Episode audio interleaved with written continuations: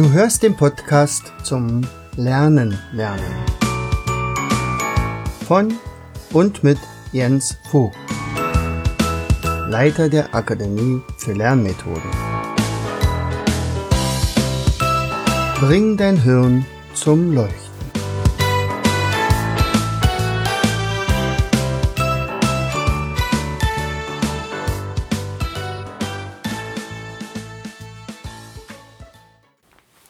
Herzlich willkommen bei Vogtis Podcast Show Bring dein Hirn zum Leuchten. Und heute bin ich in Barleben. Barleben kennt ja eigentlich jeder, oder? Ja, sagen wir mal, das ist ein Ort nahe von Magdeburg. Aber es gibt hier einen ganz, ganz wichtigen Menschen. Und das ist der Dieter Böhm, der Dr. Dieter Böhm. Und den kenne ich, seitdem ich Vera Birkenbier kenne.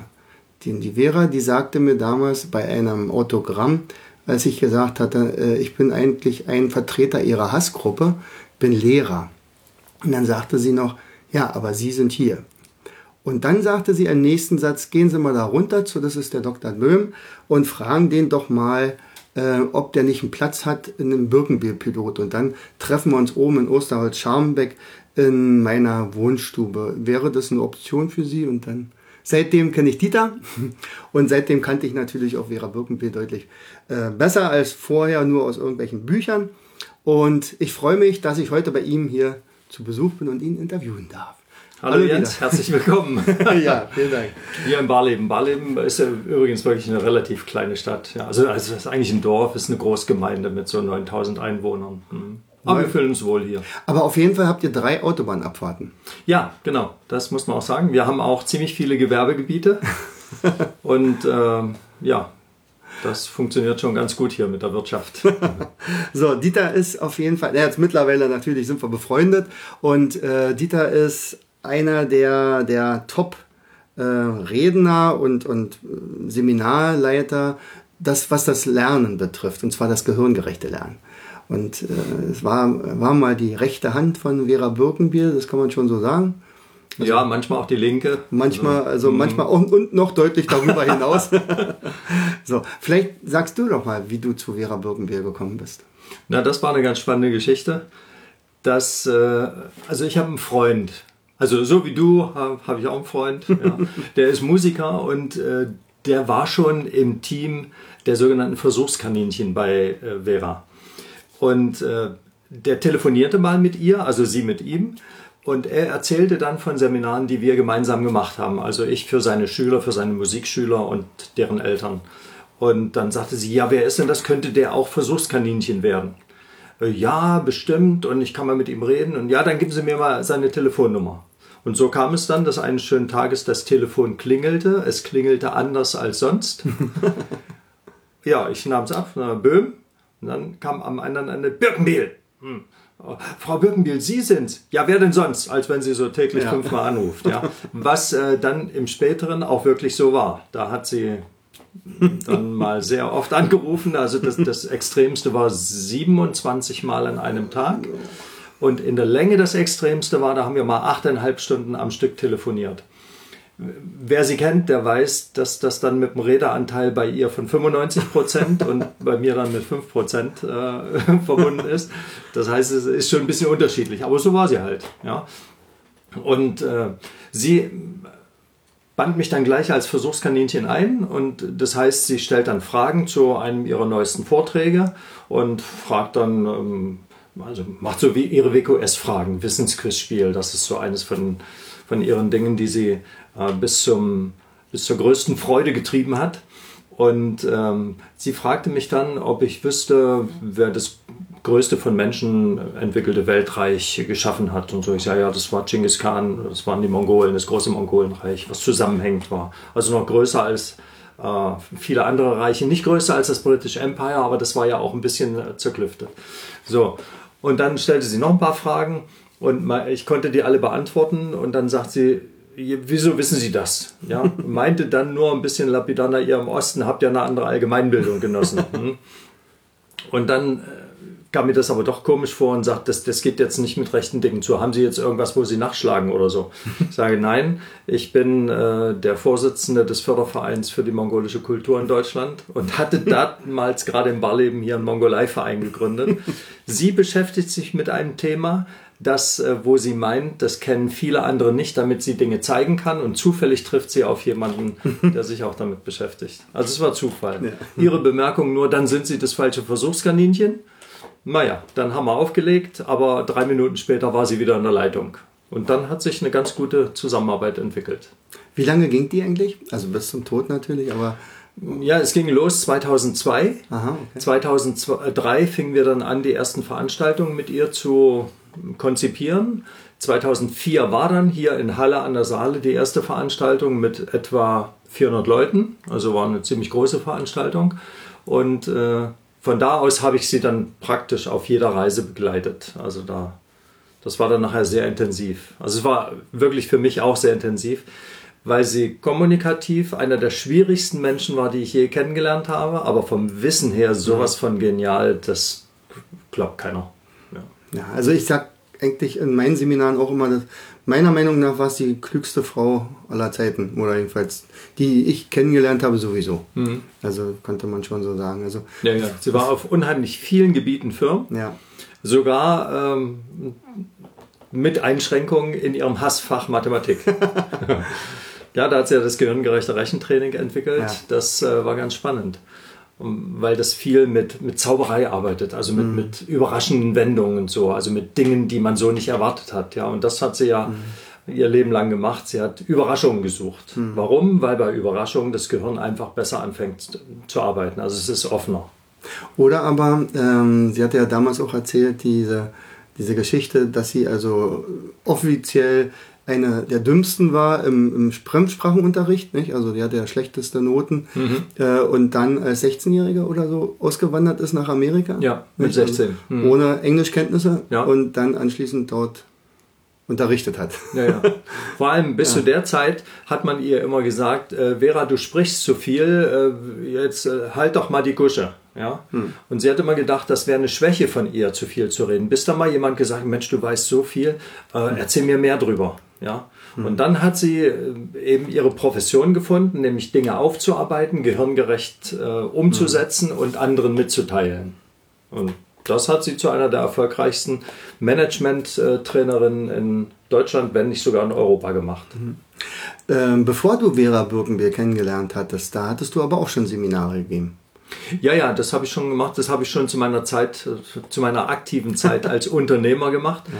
Ich habe äh, die Wendezeit dazu genutzt, mal zu gucken, wie sieht das aus. Also ich bin ja gebürtiger Lehrer, aber aus dem Schulsystem bin ich schon eine ganze Weile raus gewesen. Habe jetzt gedacht, wie sieht das aus, wenn ich Unternehmer werde. Habe eine EDV-Firma, eine IT-Firma gegründet, die zehn Jahre lang groß werden lassen. Äh, dann ein paar Fehler gemacht, so ein paar Leute mit ins Boot geholt, die, das hat nicht gepasst. Letztendlich war ich dann draußen und sie waren drin und äh, ja, wo eine Tür zugeht, geht eine andere Tür auf und das war die Birkenbill-Tür. Mhm. Und da habe ich dann mich sehr viel mit ihr beschäftigt und das lag mir, weil mhm. man mir schon, das war schon zu Kindheitszeiten so, hat man mir gesagt, Mensch, erklär mir das mal, du kannst das so gut erklären. Insofern war diese gehirngerechte Schiene nur folgerichtig. Mhm. Und außerdem ist es viel besser, mit Menschen zu arbeiten als mit Computer. Dieses sture Viehzeug ja, und dann kommt ja noch dazu mit Menschen, die gerne zu dir kommen. Das sind ja, die kommen ja meistens immer freiwillig. Du bist ja als Lehrer, hast ja alle vor dir. Ja. Da kann ja durchaus sein, ja. dass der ein oder andere die müssen. Die, ja, müssen. die müssen. Warum müssen sie? Weil es ein Gesetz dafür ja, genau. gibt. Es gibt die Schulpflicht. Genau. Ja, Deutschland hat äh, noch als eines der wenigen Länder in der Welt wirklich absolute Schulpflicht. Gibt es keine Ausbüchsen, so Homeschooling oder so ist nicht äh, möglich auch nicht mit Ausnahmen. Und das natürlich, deswegen müssen die. Und wenn ein Druck da ist, habe ich immer ein Problem. Und mhm. zu mir kommen die Leute freiwillig. Das war natürlich ganz gut. Und irgendwann habe ich dann mal gesagt, ich möchte das Bildungssystem verändern. Ja. Und deswegen ist meine Lieblingszielgruppe Lehrer. Und auch gleichzeitig die schwerste. Oder? Das kann ich so nicht sagen. Also man hat mir, als ich damals, das war so Anfang der 2000er, gesagt habe, ich möchte im Bildungssystem was bewirken und ich möchte Lehrer, Lehrern zeigen, dass es möglich ist, Schüler mit Enthusiasmus und Begeisterung Dinge beizubringen, die sie dann auch behalten und so, ja. Und da hat man mir gesagt, um Gottes Willen, Lehrer, das geht gar nicht. Kann ich aber so nicht sagen. Vera F. Birkenbiel hat immer gesagt, die Lehrergruppe, die können, also alle Lehrer in Deutschland könnte man drei teilen. Ein Drittel, ein Drittel, ein Drittel. Ein Drittel wollen nicht. Ein Drittel wartet ab, was passiert und mhm. entscheidet sich noch nicht und ein Drittel geht wirklich mit und das ist mein Drittel. Mhm. Genauso sehe ich es auch. Also alle äh, Lehrerseminare, die ich bisher gemacht habe, sind ja immer meistens gefüllt mit genau dem letzten Drittel. Und das macht natürlich Spaß. Also wenn du merkst, die ziehen durch und die, die setzen es auch um, was du denen sagst. Und hm, genau. Das ist schon toll. Ähm, heute, ist ja nun eine Weile her, dass Vera leider schon gestorben ist. Mhm. Ähm, sehen, wie sehen deine Seminare heute aus? Sind die immer noch total Birkenbier oder hast du auch andere Themen? Nee, ich habe, äh, wie Vera bin ich ziemlich breit aufgestellt, mhm. allerdings nicht so breit. Also Vera war ziemlich viel im Managementbereich, das ist jetzt gar nicht mein Ding. Ich mhm. denke schon, ich muss mich konzentrieren und wenn ich im Bildungsbereich was bewirken will, dann Eltern, Lehrer. Mhm. Eltern, Lehrer, Schüler, so das äh, sind die drei, mit denen ich da hauptsächlich zu tun habe. Für die sind aber natürlich auch andere Themen interessant, zum Beispiel Persönlichkeitsentwicklung. Mhm. Äh, das Thema jungen Mädchen, das war bei Vera auch schon da, also sie hat da diese Themen auch schon behandelt. Kommunikation natürlich war eines ihrer Thema, äh, Themen. Äh, gehirngerecht lernen, ganz klar. Wobei es mir immer darum geht, die neuesten Erkenntnisse, die jetzt forschungsseitig, wissenschaftsseitig ähm, entwickelt werden, entdeckt werden, mit einzubeziehen. Und das, denke ich, hätte Vera auch so gewollt, denn sie hat es ja auch so praktiziert. Mhm. Ja, sie hat ständig geguckt, wo gibt's was Neues, wie passt das dazu, muss ich meine äh, Aussagen dazu ändern? Gibt es äh, Dinge, die genau reinpassen? Und das habe ich mir auch zum Ziel gesetzt. Also das fand ich auch einer der wichtigsten Aussagen von ihr damals, äh, dass sie also auch mal irgendwie auf ein Thema gesagt hat, aber Sie haben doch vor drei Jahren das und das gesagt. Ich sagte, was interessiert mich, was Sie vor drei Jahren, wollen Sie etwa behaupten, dass ich mich nicht weiterentwickelt habe? Das ist eine regelrechte Beleidigung. Ja, ja. Also das hat die persönlich genommen. Mhm. Und, und deswegen ist es auch so wichtig, dass auch Ihre Arbeiten auch weiterentwickelt werden. Sagt, mhm. Mensch, das ist eine total tolle Grundlage für mhm. wirklich jeden Lehrer. Die sollte sich also auf jeden Fall diesen Namen äh, mal merken und dann auch gucken, welche Literatur gibt es dazu. Es gibt mhm. ja unendlich viele Videos ja. Äh, und das kann man sich einfach angucken und die alleine sind ja schon das Sehen wert. Genau. Sie hat ja sehr viel im Bereich Psychologie gemacht. Mhm. Und nur mal, um zu sagen, wie das weitergegangen ist. Äh, es gibt also einen meiner Lieblingspsychologen, das ist der Richard Wiseman, Professor Richard Wiseman, der ist in England äh, praktizierend und hat einen Begriff erfunden, der heißt Quirkologie. Das ist die Psychologie des Alltags. Warum sind manchmal Menschen so verschroben, so komisch, so schrullig? Warum sind die so komisch drauf? Warum sind die nicht so rational? Ja? Da hatten wir vor Jahren schon mal den Begriff Homo economicus und dann hat man mitgekriegt, wir sind nicht Homo economicus. Das hat Vera übrigens auch schon vor 20 Jahren mal gesagt, ja, äh, nach dem Motto, wir sind nicht Homo sapiens, wir sind Homo sapiens, wir sind hormongetriebene Wesen. Und der beschäftigt sich dann hier mit diesem Quirkologie-Begriff. Quirkologie ist also die, die Psychologie des Alltags. Und das finde ich wieder ganz spannend. Und äh, ja, das gehirngerecht rüberzubringen, ja, das ist eine meiner Aufgaben gewesen jetzt. Ja. Erzähl doch mal was den, von Quirkologie. Den, den, Begriff gab es damals ja, noch eben, nicht. Hm? Ja. Also los ging das übrigens äh, mit etwas, was Vera schon erzählt hat, was äh, da reinging. Es gab einen Sir Francis Galton. Mhm. Das war so einer der wenigen Universalgelehrten, die es noch bis ins 20. Jahrhundert reingab. Und der hat den Begriff der Schwarmintelligenz gefunden. Und Schwarmintelligenz heißt, wenn Menschen zusammenkommen, dann äh, entwickelt sich eine ganz neue Qualität der Intelligenz. Ja, das war so sein, nach einem kleinen Experiment, was er da mhm. gemacht hat mit so einem Rindvieh, da sollte man schätzen, wie viel Fleisch das liefert.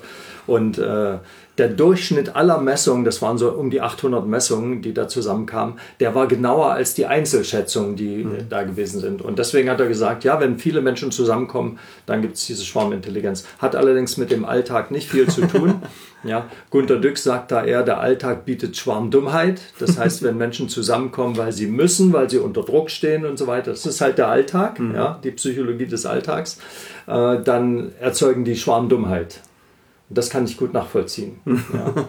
Und ja, äh, wir haben zum Beispiel vor, mal im, im, nächsten Jahr, wenn wir da wieder an der Ostsee sind, zum Ostseecamp, mal so einen Klickversuch zu machen. Da habe ich so Handzähler besorgt, mhm. dann hat man die in der Hand und kann so klicken. Und dann geht man äh, so, sagen wir mal, an der Ostseepromenade in irgendeiner Stadt, wo wir jetzt gerade sind, lang und misst mal, wie viel gehen mit einem lächelnden Gesicht, mhm. wie viel mit einem zerknirschten Gesicht, wo gehen Kinder hinterher und so. Also mal, mal untersuchen, wer ist in Urlaub und ist zerknirscht wer ist nicht gut drauf? Ist doch Urlaub, kann man hm. doch gut drauf sein. Ja, ja. Und äh, das sind so Sachen, die untersucht die Quirkologie. Oder wer hupt schneller? Ja, bin ich jetzt in Magdeburg, da ist das Kennzeichen MD, steht an der grünen Ampel einer vor mir mit MD oder mit, sagen wir mal, LDS. Ja? Hm. Wann hupen die Magdeburger schneller? Das gilt übrigens nicht nur für Magdeburger. Die hupen dann schneller, wenn ein Fremder davor steht. Alles klar. Nicht wie wir das normalerweise denken, dass sie sagen, ja, der kennt es hier nicht aus, da geben wir ihm ein bisschen mehr Zeit. Nein, die hupen fast doppelt so schnell. Ich überlege gerade, ob ich heute noch mal nach Magdeburg reinfahre und ein bisschen länger warte. Ausprobieren. ich sage LOS. mal sehen. Also, mhm. kanntest du mir so ein Klickding mitgeben? Ja, ja, kann ich dir mitgeben. Geht aber auch mit dem Handy. Also es gibt okay. auch eine App dazu. okay, ja, Handy habe ich. Ähm, Lieblingsmethode. Vera Birkenwehr. Ja. Was meinst du? Vera hat ja sehr viel im zeichnerischen Bereich gemacht. Kaga, also Zeichnen, ist jetzt überhaupt nicht meins. Äh, das liegt daran, weil ich es halt noch nicht zu oft geübt habe, weil ich denke, ich kann nicht zeichnen. So, da sind so ein paar Glaubenssätze mit verbunden. Also ich liebe mehr die Wortmethoden, also äh, ABC-Listen, da habe ich schon mehrere tausend irgendwo abgeheftet und äh, Kawas. Ja. Und was ich natürlich äh, immer mache, weil du vorhin die Frage stelltest, wie sind die Seminare jetzt aus, die sind voll Birkenbiel. Und zwar mhm. der Anfang immer. Es gibt immer am Anfang ein WQS. Mhm. Eventuell davor noch eine Story. Ja, also Storytelling so im mhm. Sinn, da gibt es ja auch ein schönes Buch von ihr. Und dann kommt ein WQS, also ein Wissensquizspiel, und dann wird es aufgelöst und das ist praktisch der rote Faden durch alles. Und das, also wenn du so fragst, WQS mhm. mit ABC-Listen und Kawas und verschiedenen anderen Dingen, Fragestellungen und so weiter. Das ist meine Lieblingsmethode, ja, das kann man so sagen. Das deckt sich ja mit mir. also genau die sind ja auch meine. Mhm. Tatsächlich alle. Und die setze ich auch ja, genau so. Visuell so, natürlich, ja. ja, wieso, na klar, da ja. kommen die Mindmaps natürlich. Mindmap, ja, aber ja. das ist ja nur nicht ihr, also sie hatte ja mal Mindmaps richtig gut gefunden. Das ja. war ja mal eine Zeit, nicht? Also ja. war, bei ihr war es ja immer so. Und dann kam plötzlich Kava und danach ja. war alles andere dann nicht mehr ganz so. Da glaube ich im Übrigen, also sie hat zwar gesagt, mit Kavas wird man kreativer mhm. oder man muss irgendwie kreative Bahnen irgendwie aktivieren. Hm. Das würde ich so gar nicht sagen. Äh, eine Mindmap und ein Kava, die haben einfach Unterschiede. Punkt. Finde ich. Die Unterschiede sind ja. so, ich habe da die Buchstaben, muss mich dran halten. Mhm. Beim Cover und bei einer App kann ich halt ein bisschen freier mhm. agieren. Das hat Vorteile im einen mhm. Bereich, das andere hat Vorteile genau. im anderen Bereich. Also ich will da gar keine große Diskussion im Sinne, was ist jetzt besser. Mhm. Ja. Also ich habe es auch mal in, in dem Birkenbier-Forum, äh, da kam mal diese Sache, was ist denn nun Birkenbier oder nicht? Mhm. Also ist es toll, Mindmap oder nicht? Und dann hatte ich auch relativ schnell darauf geantwortet und er sagte, das ist Äpfel mit Birnen vergleichen. Mhm. Das ist, sind zwei verschiedene Sachen. Ja. Sind beides natürlich visuelle Sachen, also Visualisierungstechniken, aber haben eine vollkommen andere Aufgabe. Genau. Mhm. Mhm. Okay. Spickzettel-Thema. Hast mhm. du früher Spickzettel geschrieben? Als du Schüler warst. Ja, hatte ich. ich habe es nicht allzu oft gemacht. Also ich war schon, ich gehörte schon zu den Schülern, äh, die das alles richtig machen wollten. Also sie wollten auch richtig lernen und so weiter. Ich war äh, zugegebenermaßen auch einer der guten Schüler. Also ich hatte nie Probleme mit irgendwelchen Sachen. Ich bin nur im Russischunterricht dann öfter mal erwischt worden, weil ich zu langsam war, um vom Tisch wieder runterzukommen. Aber das hing auch ein bisschen mit dem Lehrer zusammen. Äh, Spickzettel habe ich nur zweimal gemacht. Und komischerweise einmal in Mathe, einmal in Physik. Also äh, da wurde deinem traditionell guten Fächer. ja, ja. ja.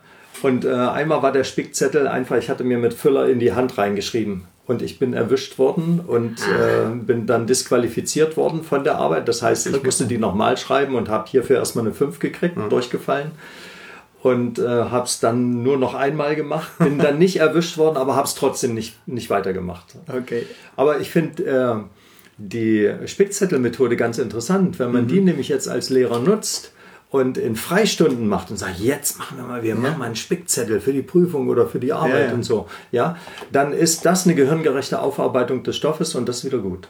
Und Und ganz viele, also ich stelle diese Frage ja wirklich allen meinen äh, Interviewpartnern und viele sagen, ja klar haben wir gemacht, aber wir brauchten sie nie.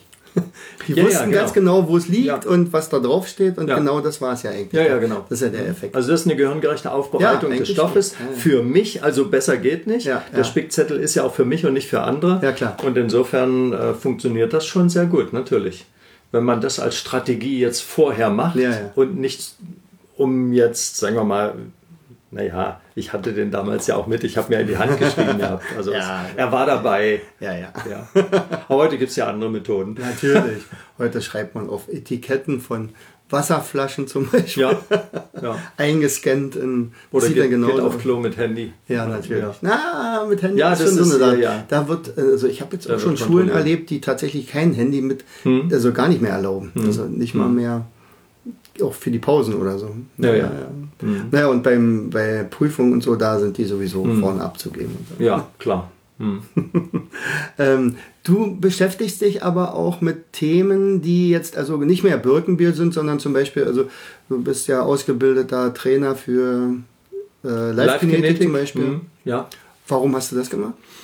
Also es gab bei den ganzen Birkenbier-Geschichten eine Sache bei den Neuromechanismen, die mich, also die Vera gar nicht groß behandelt hat. Sie hat zwar immer die Wichtigkeit betont, aber immer nur am Rand und gemacht hat sie es kaum. Ja, das ist das Thema Bewegung. Inzwischen wissen wir aus ziemlich vielen Studien, die vorzugsweise in Köln an der Sporthochschule gemacht werden, äh, dass Bewegung, wenn sie neu ist, ungewohnt und damit das Gehirn vor eine Herausforderung stellt, dass sie sowas von wertvoll fürs Gehirn ist, dass, dass ich mich frage, warum wir das nicht früher schon rausgekriegt haben. Also wahrscheinlich haben wir es schon intuitiv gespürt, aber es hat keiner wissenschaftlich nachgewiesen. Jetzt ist es wissenschaftlich nachgewiesen. Und Vera war halt Bewegungsmuffel. Ja, sie war sehr gut darin, wenn sie gesagt hat, ich arbeite jetzt in meinem Bett, das war ihr Arbeitsplatz, ja, da hat sie wirklich 14, 16 Stunden täglich drin gesessen und wenn sie dann mal was essen musste und dann irgendwelche Unterlagen, vielleicht Bücher, die neu gekommen sind und so weiter geholt hat, dann war sie gut in der Lage, den Weg zu optimieren. Also nicht zu viel zu bewegen. ja. Und das fand ich schade. Was wäre aus der Frau geworden, wenn sie sich noch bewegt hätte? Ja, also wenn sie da noch ein bisschen aktiver gewesen wäre. Sie war ja immer auf einem Gerät und hat dann nachts telefoniert, so auf so einem ähm, Laufband, eine Laufband war es nicht, also so ein Walker. Mhm. Stepper, glaub ich, ne? So- Stepper, Ja, ein ja. Stepper, ja, ein Stepper hatte sie gehabt oder ein Walker. Aber das natürlich, da haben die Bewegungen keinen Neuigkeitscharakter. Mhm. Das sind äh, Bewegungen, die immer nach demselben Muster gehen. Da gewöhnen wir uns dran. Mhm. Wenn es einen Effekt fürs Gehirn haben soll, muss es eine neue, ungewohnte Bewegung sein. Live-Kinetik macht sowas. Ja? Äh, Balavisix macht sowas. Und äh, Vital for Brain. Das sind die drei Methoden, die ich in den letzten vier, fünf Jahren ein bisschen genau unter die Lupe genommen habe. Äh, Live Kinetic ist in Deutschland entwickelt worden, äh, Vital for Brain in Österreich an der Uni Innsbruck und Balavisix ist von einem Lehrer, der extrem mit Schulproblemen, also mit, mit äh, Aktivitätsproblemen, mit Konzentrationsproblemen bei seinen Schülern zu tun hatte. Der hat das Balavisix entwickelt in den USA. Ja. Und die drei, äh, die rund, die machen so viel wett. Ja. Und da bin ich jetzt gerade dabei, in äh, zwei Schulen hier in Magdeburg mal versuchsweise so etwas zu installieren. Natürlich nicht jetzt nach wissenschaftlichem Anspruch. Dann brauche ich, Äh, der, der Anspruch ist einfach zu hoch. Ja. Dann brauche ich eine Testgruppe, die normal arbeitet, eine, die nach veränderter Notation arbeitet. Ja. Am besten weiß keiner, wie die Gruppen gemischt werden. Also so Ja, ja. das ist mir zu viel Arbeit. Ich will aber zeigen, dass wenn ich das mit einer Klasse mache, dass man das merken kann. Ja. Und das ist, glaube ich, wichtig. Das ist auch sowas wie Quirkologie. Quirkologie braucht, Quirkologie beobachtet und sagt dann, okay, wir machen mal einen Versuch, um die Hypothese zu überprüfen. Und jetzt keine Gruppe, die dann als äh, neutrale Gruppe daneben läuft. Und dann kann man gucken, ob es einen Effekt gibt. Und dann kann man gucken, ob der Effekt sich bei anderen auch darstellt. Und so etwa. So mache ich das. Ja, spannend. Mhm. Demzufolge würdest du auch sagen, dass was ab und an in Deutschland jetzt mittlerweile passiert, ist, sagt, ach naja, Sportunterricht, den könnten wir vielleicht kürzen und so weiter. Hat das was auch mit Sportunterricht zu tun? Also Ja, natürlich. Also äh, die, die Grundeinstellung von mir ist, zehn Minuten pro Tag solche neuen ungewohnten Übungen oder eine Sportstunde die Woche. Mhm. Und dann kommt aber eins dazu. Äh, es geht beim Sportunterricht wie auch bei Kunst, Musik und so weiter viel verloren, dadurch, dass ich bewerte. Hm, ja, Wenn ich bewerte, mache ich alles kaputt. Ja, ja. Punkt. Ja. Das heißt, die blöde Bewertung muss da raus. Aber wir sind so fixiert auf Vergleichen, hm, das ist ja Neuromechanismus, also auch menschlich. Ja. Vergleichen mit einer anderen Klasse, mit einer anderen Schule, sind wir besser geworden, wie, wie sieht es international aus? Das ist so bescheuert. Ja. Äh, bei Schülern wächst Selbstwertgefühl dann, wenn sie sich mit sich selbst und nicht mit anderen vergleichen. Da gibt es hunderttausende Aussagen aus der mhm. Selbstwertforschung zu. Ja. Nur wir machen es immer anders. Wir haben abstrakte Vergleichsmaßstäbe und mhm. versuchen danach zu messen und wir haben dann andere, mit denen wir uns vergleichen und das ist auch wieder Apple mit Birnen vergleichen. Und genau das ist auch mein Problem. Ich bin ja Lehrer und zwar Sportlehrer. Ähm, seitdem ich also Vera Birkenbier kennengelernt habe, es tut es mir so weh, wenn ich im Sportunterricht bewerte. Also ich suche mir natürlich schon so ein paar Sachen, wo man sagt, okay, ähm, hier kann ich auch mal die Anstrengungsbereitschaft mit einbringen. Aber wenn jetzt irgendwo steht, da ist so ein kleiner Bengel, der muss jetzt plötzlich 1,20 Meter springen in der Höhe und, und schafft aber bloß einen Meter, weil er ein kurz ist. Mhm, ja. Und dann, dann habe ich zum Beispiel eingeführt, also so eine relative Sprunghöhe. Also ich messe die vorher aus und sage, okay, derjenige, der 1,75 ist, der muss halt höher springen als der, der nur 1,30 Meter ist. Perfekt. Und, und damit äh, kommen die klar. Ja. Ja, und, und das kann man aber nicht immer machen. Aber wenn es nach mir ginge, würde Sport gar keine Noten geben. Also das ist ja auch immer so ein, wo viele Lehrer sagen, ich brauche ja ein Druckmittel, dass die sich überhaupt mhm. bewegen. Aber wenn die entsprechend motiviert werden, dann laufen die von ganz alleine. Also, und das stört, also eigentlich stört mich sowas von, dieser, dieser Bewertungsgeschichte.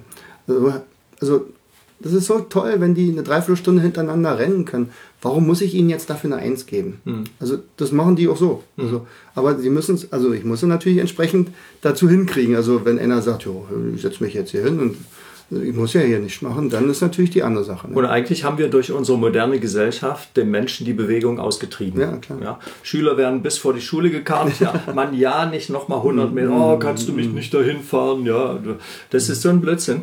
Äh, eine WQS-Frage bei mir ist regelmäßig zu dem Thema Bewegung. Was glauben Sie, ist das äh, ausdauerndste Landsäugetier der Erde? Und da ist der Mensch ganz weit vorn. Das denke ich Ganz auch. weit vorn. Warum? Weil er aufgrund seiner ganzen Konstitution dafür gemacht ist, in äh, ziemlich kurzer Zeit eine große Strecke zu laufen. Mhm. Ich meine jetzt über Tage. Ja, ja, ich meine jetzt nicht wie der Gepard über 400 ja, Meter. ja, der kann da seine 90 oder 95 km/h schon machen.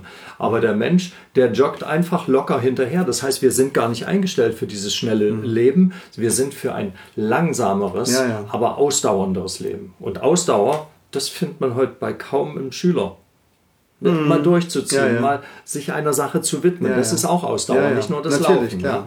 Und das, ähm, das haben wir irgendwie vergessen. Mhm. Und da sehe ich auch meine Mission. Ja, gut. Also wir kommen ja auch noch, also das würde ich noch sagen. Also wie siehst du denn zum Beispiel äh, die Bildungslandschaft in Deutschland, sagen wir mal, in zehn Jahren? Du kennst ja nur die Bildungslandschaft der letzten 20 oder etwa mhm. nicht so. Und wie siehst du denn, welche Entwicklungstendenzen hast du Hoffnung? Oder bist du schon frustriert? Also, nee, frustriert bin ich nicht. Nein. Ich lasse mich auch nicht frustrieren. Dazu kenne ich zu viel äh, positive Psychologie. Mhm. Also, äh, das macht auch keinen Sinn, nee, nee. weil Frustration lähmt. Ja, das ist nicht gut. Aber ein bisschen pessimistisch bin ich. Finde ich schon. Äh, der Optimismus, den Gerald Hüther mal geäußert hat, dass er sagt, in sechs Jahren, das hat er letztes Jahr gesagt, ja, ja, in ich, sechs Jahren wird die Schule nicht mehr so sein. Das glaube ich nicht. Nee. Also ich glaube, die ist dann nach wie vor noch so. Ähm, von Alexander Christiani ist mir ein Spruch in Erinnerung geblieben.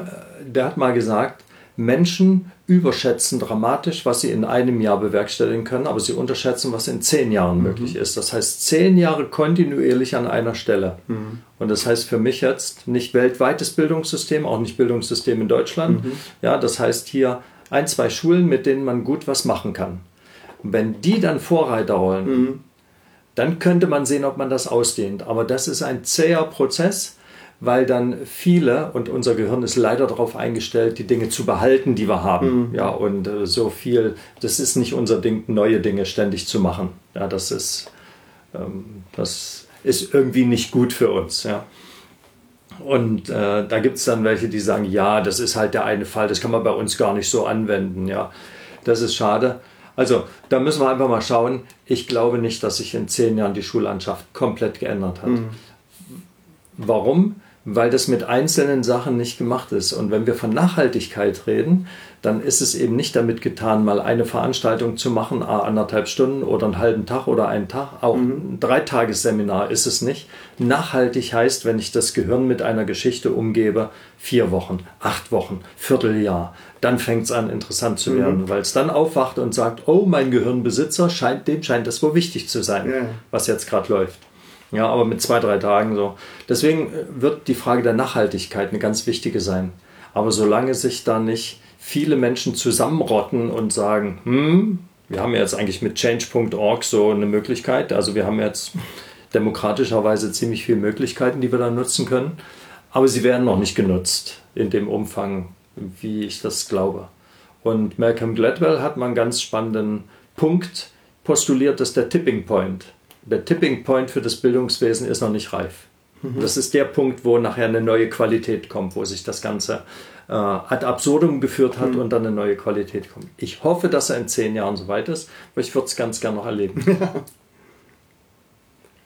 Welches Buch würdest du empfehlen? Oh, eins? Eins. Darf ich nur eins empfehlen? Nein, du darfst ganz viele empfehlen. Los. Erstens, Superfaktor Bewegung. Ähm, müsstet ihr selbst mal rausgucken, äh, mhm. wer das geschrieben hat. Es sind, äh, sind zwei oder drei Autoren gewesen. Äh, da ist begründet, warum Bewegung für Lernprozesse so gut ist, wenn sie nicht bewertet wird und wenn sie neu und ungewohnt ist. Zweitens natürlich empfehle ich Quirkologie von Richard Wiseman, ist auch ganz klar. Gibt es das ja. auch auf Deutsch? Natürlich, ja, ja. Das heißt direkt Quirkologie, so. das Buch. Ja. Ach so. Ich habe es hier. Wo hab ich es denn liegen? Ich habe es hier irgendwo liegen gehabt. Ach hier. Das ist Quirkologie. Ah. Ja. Mhm beschäftigt sich ganz viel mit Wahrnehmung. Und Wahrnehmung, gerade im visuellen Bereich, der visuelle Sinn ist ja der stärkste Sinn, den wir haben. Äh, das ist außerordentlich spannend, da ein bisschen mehr drüber zu wissen. Und äh, gerade aktuell kann ich noch empfehlen ein Buch von Aldous Huxley. Das heißt Die Kunst des Sehens, also nicht schöne neue Welt, sondern die Kunst des Sehens. Der ist nämlich erblindet und aus eigener Kraft mit Übungen wieder dazu gekommen, dass er wieder sehen konnte. Und das teilt, wie er das macht, das teilt er einigen mit und äh, sagt, es gibt da eine ganze Philosophie zu äh, und es wird nicht gemacht. Ja? Das ist wie, wir wissen eigentlich, wie es geht, aber wir machen es nicht. Mhm. Deswegen das Umsetzen, das ist. Und dafür das nächste Buch hin, das heißt Nudge. Nudge ist, wie kann ich Mitmenschen, wie kann ich andere, denen ich was zu sagen habe, anstupsen? Wie kann ich sie so aus dem Gleichgewicht bringen, damit sie sich vorwärts bewegen, mhm. damit sie sich in eine bestimmte Richtung bewegen. Das Buch heißt Nudge, finde ich ganz spannend. Mhm. Noch dazu, wo Obama angefangen hat, so ein Nudge-Kollegium von, von Psychologen und Sozialpädagogen, um sich zu sammeln, äh, damit die ihm Hilfestellungen geben können. Wie muss ich Dinge rüberbringen, damit es beim Volk ankommt? Und das hat er ja erfolgreich gemacht. Frau Merkel macht sowas auch schon. Ach so, ja? Ja, ja. Also die hat so eine kleine Gruppe. Also ja. ich glaube, Obama hat 40 Leute. Das Aha. hatten die da mal beschrieben. Und Merkel hat, glaube ich, vier. Also wir müssen, in Deutschland müssen wir erstmal gucken, ob ja. das überhaupt einen Effekt ja, hat. Noch nicht zu viel Geld rauspulvern. Und dann eines der spannendsten Bücher, gerade so in der letzten Zeit, Brian Sykes, Die sieben Töchter Evas. Mhm.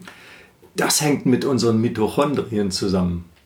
Und äh, da wird beschrieben, das erfährt man so im Biologieunterricht gar nicht und äh, die Medizin und Psychologie und so weiter, dann Genetik, äh, die geht auch gar nicht so groß drauf ein.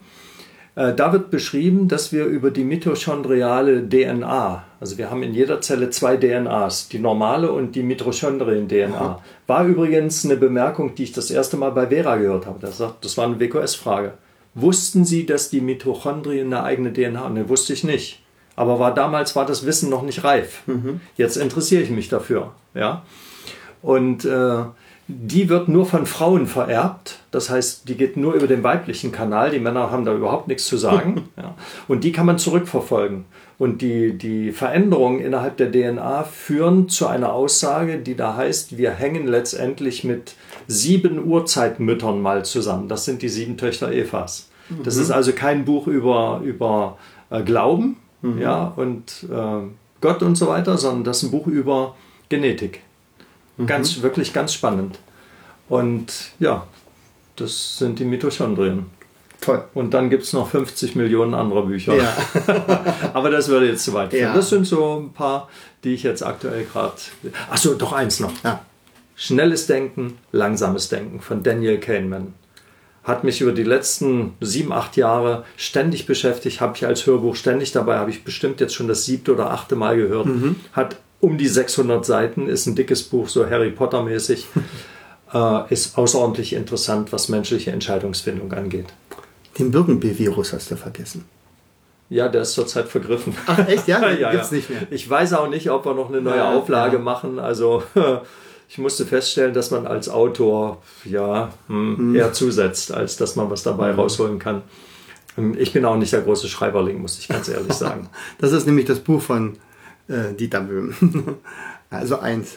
Ja, Birkenbier-Virus. Das, das, das. das Also ich werde wahrscheinlich äh, noch andere Sachen schreiben, aber in kleinerem Umfang. So. Es war doch mal angedacht, das Leben nach mir. ja. ja, das gibt's. Ja, Ja. das gibt's. Denn das ist ja wirklich eine sehr bewegte Lebensphase von dir gewesen mit, mit der Frau. Ja, ja, das kann man so sagen. Hm. Dieter, es hat mir riesen Spaß gemacht. Hab vielen, vielen Dank für deine Ausführungen, die wirklich sehr, sehr Ja, ich erzähle ja auch interessant gerne. waren. Ja, na klar. Meine Frau möchte zwar ab und zu mal, dass ich auch mal den Mund halte, aber ich erzähle schon gern natürlich. Ja, na und vor allen Dingen ist es ja auch so, jetzt hast du ja auch die Chance.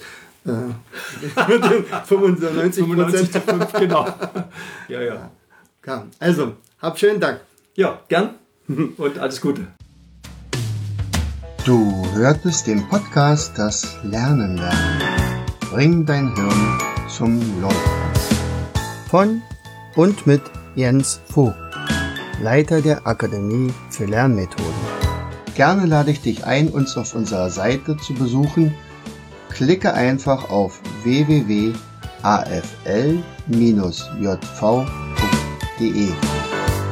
Hier findest du weitere wertvolle Hinweise, die dein Lernen leichter machen. In unserem Shop www.mindmaps-shop.de wirst du viele praxiserprobte Produkte rund ums Lernen finden. Bis zum nächsten Mal. Dein Jens.